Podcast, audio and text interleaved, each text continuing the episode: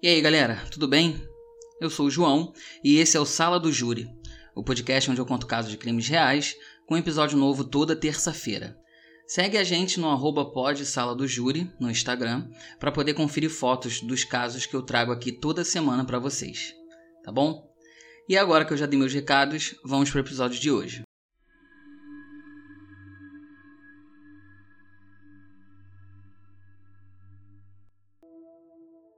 Rick Roberts tinha 49 anos, era casado e tinha um filho de 8 anos. Eles moravam em Sonora, uma pequena cidade na Califórnia. O Rick tinha uma oficina e trabalhava como voluntário da polícia, e ele tinha uma boa reputação entre seus colegas policiais. E ele também participava de corridas de carro, ganhando em primeiro lugar algumas vezes. Então ele era bem conhecido na cidade. Em 2009, Rick foi com seu sobrinho numa lanchonete chamada Panda Express, e lá eles conheceram uma garçonete chamada Cheryl Lucero. A Cheryl tem dois filhos e ela na época morava com seu namorado, cujo relacionamento tinha mais de 10 anos de duração. Mas isso não impediu que ela jogasse seu charme para cima do Rick. Quando eles estavam na lanchonete, ela se insinuava quando ia levar alguma coisa para a mesa, chegou até a sentar com eles dois por uns momentos, o sobrinho do Rick, claro, estava achando aquilo bizarro demais. Uma garçonete que está ali para trabalhar, dando em cima de um cliente descaradamente. Tudo aquilo era muito estranho. Quando eles foram embora, a Cheryl chegou a dar um guardanapo com seu telefone para o sobrinho entregar para o Rick, mas ele jogou fora. Depois desse dia, o Rick voltou lá outras vezes, propositalmente, para poder conversar mais com a Cheryl e eles começaram a ter um caso. Os dois passaram a se ver regularmente em motéis da cidade, ou às vezes até iam para a cidade vizinha com medo de serem vistos. Mas esse medo vinha só do Rick. A Cheryl não se portava muito. Depois de alguns meses saindo com Rick, a Cheryl começou a se apaixonar perdidamente por ele. E aí ela começou a ficar incomodada com o fato deles sempre estarem escondidos. Então ela passou a chamar o Rick para fazer uns programas a dois, de casalzinho mesmo como ir para um cinema, é, sair para almoçar ou jantar fora, essas coisas. Só que o Rick negava. Ele dizia que ele não podia, que todo mundo conhecia ele na cidade, que ninguém podia saber do relacionamento deles. Inclusive, eles até brincavam que aquele era o segredinho deles. Aí, gente, num desses encontros que os dois tinham, a Cheryl disse que tinha uma surpresa para o Rick. Então eles foram para um motel e quando eles chegaram lá, a Cheryl tirou a blusa e pasmem, gente. A surpresa dela era uma tatuagem no canto da barriga com um desenho do carro que ele usava nas corridas. E ali o Rick percebeu que ela realmente estava gostando muito dele. E a Cheryl estava decidida de ter o Rick só para ela mesma. Então, quando chegou em 2010, já tinha um ano mais ou menos que eles estavam tendo um caso, ela terminou com seu namorado e se mudou para Sonora para poder ficar mais perto do seu grande amor. E foi aí que tudo começou a ficar ainda mais estranho. A Cheryl estava tão obcecada que ela passou a perseguir o Rick, tentando se colocar na rotina dele. Então, assim, o Rick trabalhava na oficina. Na hora do almoço, se ele ia almoçar no, no restaurante da esquina, ela estava lá. Ela sempre ia. Vira e mexe, ela estava passando, assim, pela oficina no horário de trabalho dele para ver se se ele olhava para ela e coisas assim do tipo. Só que o Rick não dava a mínima, ele sempre fingia que nem conhecia ela. Então no restaurante, quando ela tava lá, ela sentava numa mesa que tivesse num ângulo que ela pudesse ficar olhando pro Rick, e ele nem aí. Até que ela passou a frequentar a igreja que ele ia. E toda vez que ela estava lá, ela fazia a mesma coisa, ficava olhando para ele sem parar, com aquela cara de apaixonada. E por mais que ele tivesse dentro da igreja dele, onde muita gente conhecia ele, ele ali também não se importava, não. Igual quando ela ia pro restaurante ou passava em frente à oficina, ele não ficava nem aí. Fingia também ali que não conhecia ela. O casamento do Rick tinha muitos altos e baixos, mas eles nunca se separavam.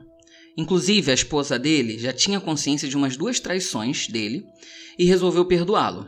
Aí, em 2011, ela estava em um supermercado e percebeu que uma mulher estava seguindo ela, todo o corredor que ela ia, essa mulher ia atrás mas ela não se importou muito. Ela só ficou preocupada quando, na hora de ir embora, essa mulher, que até então ela não sabia quem era, entrou num carro e passou a segui-la até em casa. Ela contou para o Rick o que tinha acontecido e ele simplesmente disse: Ah, eu sei quem é essa mulher. Ela é uma das mulheres que eu tive um caso alguns anos atrás, mas a gente não tem mais nada e tal, e pode deixar que eu vou resolver isso. E essa mulher, gente, é óbvio, era Cheryl. Quando eles se encontraram depois desse acontecimento no supermercado, o Rick estava furioso. Aquilo tinha sido a gota d'água para ele. E depois de discutirem bastante, ele pôs um fim no relacionamento com a Cheryl. Ela, claro, não aceitou esse término de jeito nenhum. E se antes ela seguia ele uma vez ou outra, ela agora passou a segui-lo diariamente.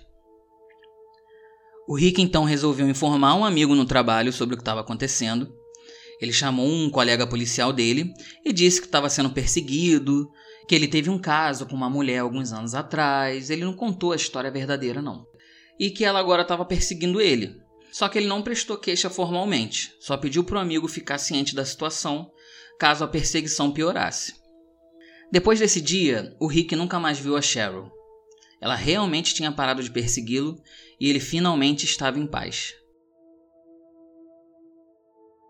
Dois anos se passaram, e aí num domingo, dia 16 de fevereiro de 2014, o Rick não foi para a igreja. E ele sempre ia nas missas de domingo. Então alguns amigos acharam estranho e decidiram ir até a sua casa. Sua esposa, quando atendeu o interfone, disse que o Rick ainda não tinha voltado da igreja, o que preocupou seus amigos, que acabaram não dizendo nada para ela, só para não preocupar a esposa dele, e eles foram em busca do Rick. Então eles decidiram passar na oficina dele. E quando eles chegaram lá, eles encontraram o corpo do Rick no chão, com um tiro no peito e outro no ombro, e imediatamente chamaram a polícia.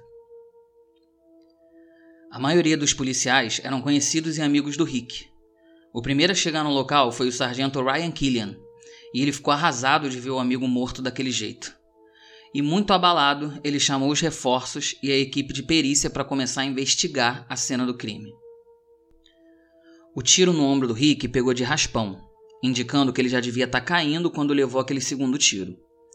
Ele foi encontrado descalço e seus sapatos não estavam na cena do crime, o que foi estranho para os policiais presentes no local, porque a princípio o crime não parecia ter sido seguido de um roubo, já que a sua carteira foi encontrada no seu bolso e tinha dinheiro dentro dela. Eles também encontraram uma das balas no chão, só que a outra eles não tinham achado, e uma pegada que não era do Rick, pois era uma pegada menor que o tamanho do pé dele. Aquela cidade já não viu um homicídio há mais de 13 anos, então esse caso foi muito noticiado e a comunidade estava arrasada com aquele crime.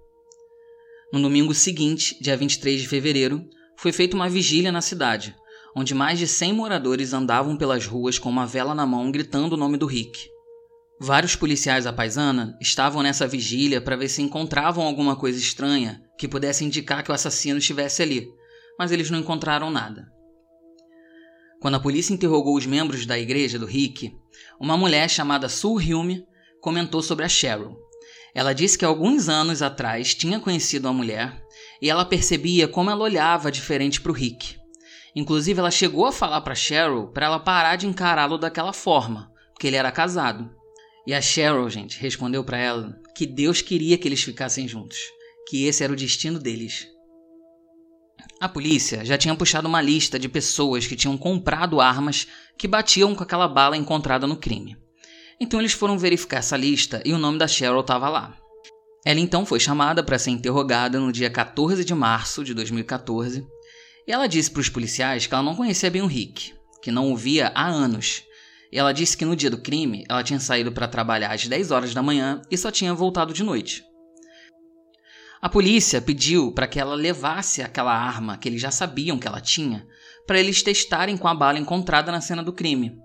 Ela disse que ia trazer no dia seguinte, só que aí, gente, ela sumiu. Ela ficou quatro dias sumida, ninguém encontrava ela. E aí, no dia 18 de março, eles conseguiram encontrar a Cheryl e ela foi interrogada novamente. Só que dessa vez ela mudou a história. Ela contou para os policiais que o Rick que perseguia ela, mas eles não tinham um caso. E ela jurou que ela não tinha matado ele. Mas aí, duas horas depois, ela mudou de novo seu depoimento, dizendo que matou sim, mas foi um acidente. Ela disse que estava assustada, pedindo para ele parar de perseguir ela, parar de ficar atrás dela, e aí quando ela estava muito nervosa, ela foi lá e deu um tiro nele. Só que ninguém acreditou naquele depoimento. Ah, gente, pelo amor de Deus, né? Quem é que dá um tiro em alguém sem querer duas vezes? Me conta. Alguém atira duas vezes sem querer? Pô, pelo amor de Deus, né, Cheryl? Se vai mentir, tem que mentir direito, né? Ah, meu Deus. Eles então conseguiram um mandado de busca para a casa da Cheryl. E, gente, quando eles chegaram lá, eles não acreditavam no que eles estavam vendo. No quarto dela, ela tinha feito um santuário pro Rick. Tinha várias fotos dele coladas na parede. Tinha algumas cuecas dele dobradas, com umas velas acesas em volta. Uma coisa de doido assim.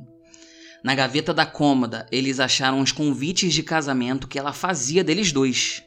E não era um só, não, tá? Eram vários. Era como se eles realmente fossem se casar e aqueles eram os convites reais do casamento. Tudo bonitinho, impresso, dobrado, alto relevo. Alguns tinham até nome dos convidados. Eles também encontraram os sapatos do Rick, aquela bala que eles não tinham encontrado na cena do crime, e eles também acharam um rascunho de uma carta que ela escreveu para a mãe dela dizendo o quanto ela amava o Rick e que se ela não podia tê-lo, ninguém teria. E aí nesse dia, a Cheryl Lucero foi presa pelo assassinato de Rick Roberts. O julgamento aconteceu em 2015. O júri considerou Cheryl culpada por homicídio em primeiro grau e deu uma sentença de 50 anos, podendo chegar à prisão perpétua. A assassina terá direito à liberdade condicional em 2034, quando estiver com 64 anos. Os familiares do Rick ficaram satisfeitos com o resultado do julgamento e até hoje lamentam muito por todo o ocorrido. Uma sobrinha dele, chamada Kay Roberts, disse o seguinte depois do fim do julgamento: A Cheryl tem que viver e pagar pelos próprios erros. Ela vai para onde ela merece ficar sua vida inteira, apodrecendo na cadeia. O sargento Ryan Killian também deu entrevista, onde ele disse: Um bom homem cometeu um erro, e isso custou a vida dele.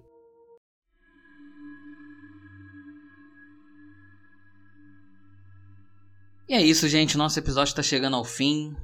E, cara, vamos comentar esse caso? Porque, assim, eu já, sinceramente, eu já vi vários casos de amante que mata, não sei o que, blá blá blá. Mas eu nunca tinha visto antes um negócio desse de fazer santuário. Sabe? Um negócio de ficar correndo atrás. E vocês percebem que ela era tão fissurada no cara que ela demorou dois anos. Dois anos. Parou de seguir ele, mas ficou aqueles dois anos ali, ó, remoendo, aí fez o ritual. Pra mim, minha teoria é: ela parou de seguir o cara, começou a fazer os rituais dela lá, aquele, aquele ritual doido lá que eu contei, da parede e da cueca e não sei o que. Quando ela viu que o negócio não adiantou, que ele literalmente não tava nem aí pra ela, ela foi lá e matou o cara. Pra mim, foi isso que aconteceu. Eu não sei vocês. O que, que vocês acham que aconteceu? Fala pra mim. E aí é que eu te falo, né, cara? A mulher era tão fissurada que ela fez tatuagem. Gente, vamos combinar. Eu já vi tatuagem de nome, eu já vi tatuagem de amor eterno. Mas, gente, tatuar um carro? Tatuar um carro? Ah, pelo amor de Deus.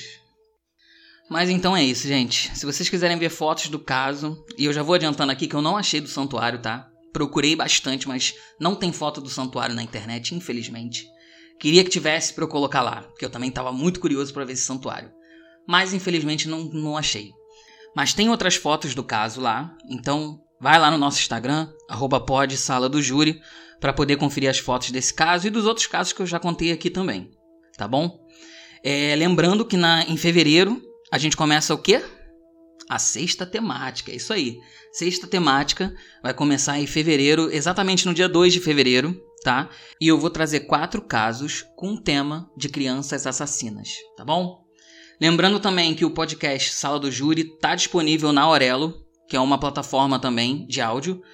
E se você quiser ouvir a gente por lá também, você pode. E se você está ouvindo pelo Spotify, dá aí aquelas cinco estrelas, clique em seguir, para poder ajudar o Sala do Júri, para o Spotify entender que as pessoas estão interagindo com o podcast e aí ele recomenda para outras pessoas.